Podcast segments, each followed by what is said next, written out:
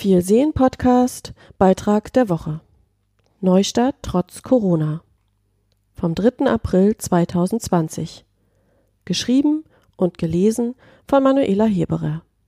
Wie eine Rückkehrerin mitten in der Corona-Krise in Neustrelitz neu startet. Erst Anfang Februar ist Viktoria Marsch nach Neustrelitz zurückgekehrt, hat eine schöne Wohnung gefunden, sich nach über zehn Jahren wieder eingelebt. Am 1. April wollte sie nun im neuen Job starten. Das läuft jetzt erstmal ganz anders als geplant. Im Familienzentrum in Neustrelitz ist Viktoria Marsch seit ein paar Tagen für die Familienbildung zuständig. Daraus wird jetzt aber vorerst nichts. Stattdessen ist Einarbeitung im Homeoffice angesagt. Das ist ein bisschen komisch, weil ich ja auch meine neuen Kolleginnen und Kollegen noch gar nicht kenne Stattdessen sitze ich hier und arbeite mich mit Unterlagen und Lesestoff in meinen neuen Job ein, sagt die 31-jährige Pädagogin. Für sie ist der neue Job auch eine gewisse Herausforderung, weil bisher nur Kinder in ihrem pädagogischen Fokus standen.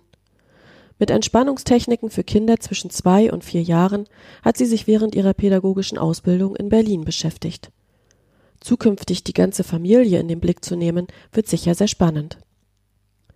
Bis Viktoria Marsch damit auch in der Praxis starten kann, wird es noch etwas dauern.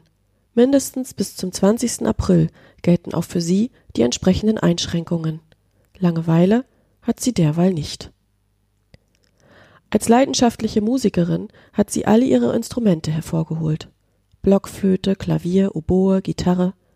Endlich ist auch mal wieder Zeit dafür. Nach dem Abitur am Musikgymnasium in Dermin, wo sie ab der neunten Klasse unter der Woche im Internat gewohnt hat, studierte Viktoria Marsch in Oldenburg Musik und Kunst auf Lehramt. Dabei wurde ihr klar, Lehrerin im klassischen Schulsystem möchte ich nie werden. Zwar stand auch die Gesangsausbildung zur Sopranistin im Raum, letztendlich entschied sich die junge Mecklenburgerin jedoch für die pädagogische Arbeit. Ich sehe mich aber eher als Reformpädagogin, möchte natürliche Lernprozesse fördern, statt hohen Druck zu erzeugen. Auch sie selbst hatte während des Studiums große Schwierigkeiten mit dem enormen Leistungsdruck. Einen Ausgleich fand sie in ehrenamtlichem Engagement, zum Beispiel bei der Gründung einer Kulturgenossenschaft, in einer bewusst nachhaltigen Lebensweise und in einem ganz besonderen Handwerk. Seit über sechs Jahren sind Dreadlocks ihre große Leidenschaft.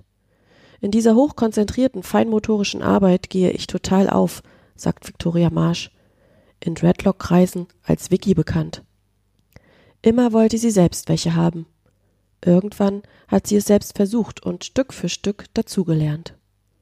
Bald hat sie anderen Dreadlocks erstellt. In Berlin ist daraus ein festes Standbein während der berufsbegleitenden Erzieherausbildung geworden ein Zubrot, um BAföG zurückzuzahlen und mal was außer der Reihe zu haben. Mein größter Wunsch war es, irgendwann mal zur Dread Factory zu gehören. Dread-Stylisten aus ganz Deutschland tauschen sich in dieser Community aus, unterstützen sich gegenseitig. Dieses familiäre Umfeld hat mich immer sehr fasziniert. Es ist einfach eine schöne Vorstellung, zwar selbstständig zu arbeiten, aber immer eine tolle Dread-Familie im Hintergrund zu haben. Auch als Vorbilder für meine eigene Arbeit, sagt Vicky. Ein Zufall brachte sie schließlich mit Dread Factory Gründerin Biene aus Berlin zusammen. Seit knapp 13 Monaten ist Vicky nun selbst unter dem Label tätig. Zuerst in Berlin, jetzt in Neustrelitz. Ich würde sagen, zwei Drittel meiner Kundinnen und Kunden aus Berlin werden mir treu bleiben. Sogar in der Schweiz habe ich einen Kunden, der extra geflogen kommt, wenn die Dreadlock-Pflege anschlägt. In Mecklenburg wollte ich jetzt eigentlich mit dem Klinkenputzen beginnen, aber auch daraus wird ja erstmal nichts.